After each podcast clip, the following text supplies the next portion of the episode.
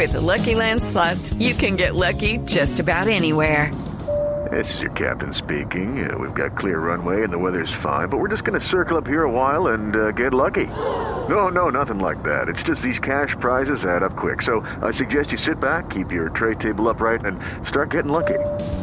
Play for free at LuckyLandSlots.com. Are you feeling lucky? No purchase necessary. Void where prohibited by law. 18 plus terms and conditions apply. See website for details. 6 de la mañana, 31 minutos. El uso abusivo del alcohol mata anualmente a más de 3 millones de personas en el mundo, según un estudio presentado por la Organización Mundial de la Salud. Es decir, una de cada 20 muertes estuvieron relacionadas con el alcohol.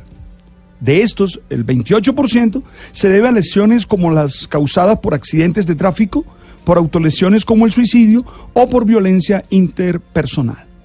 En ese estudio se concluye que los jóvenes latinoamericanos están entre los más bebedores del mundo.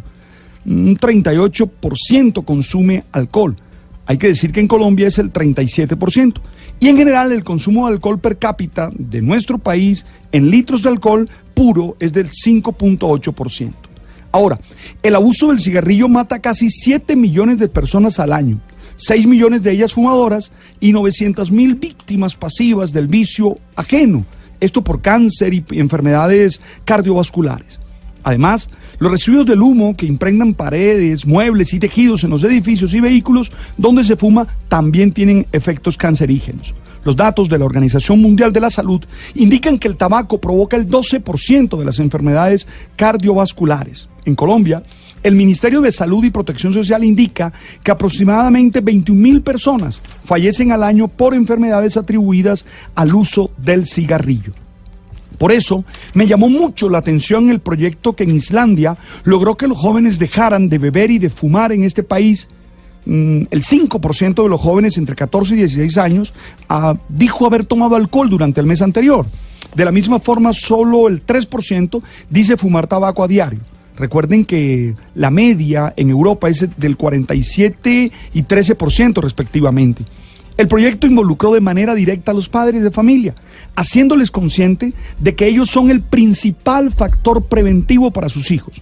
Pasar tiempo con ellos, apoyarlos, controlarlos y vigilarlos. Además, se le enseñó a los niños los efectos negativos del uso de la droga, pero se insistió en que los responsables no son los niños, sino los adultos debemos crear un entorno donde se encuentren bien y tengan ellos la opción de llegar a tiempo a sus actividades bien positivas.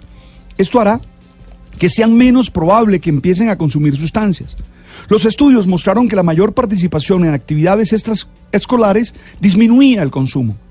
También se prohibió que, salvo excepciones, los niños menores de 12 años y los adolescentes de 3 a 16 anden solos por la calle. Eso después de las 8 de la noche. El proyecto realmente es atractivo y nos hace conscientes de la necesidad de que tenemos nosotros, los adultos, de asumir nuestra tarea y que entendamos que nuestra posición de adultos es fundamental en torno a que somos modelos para ellos.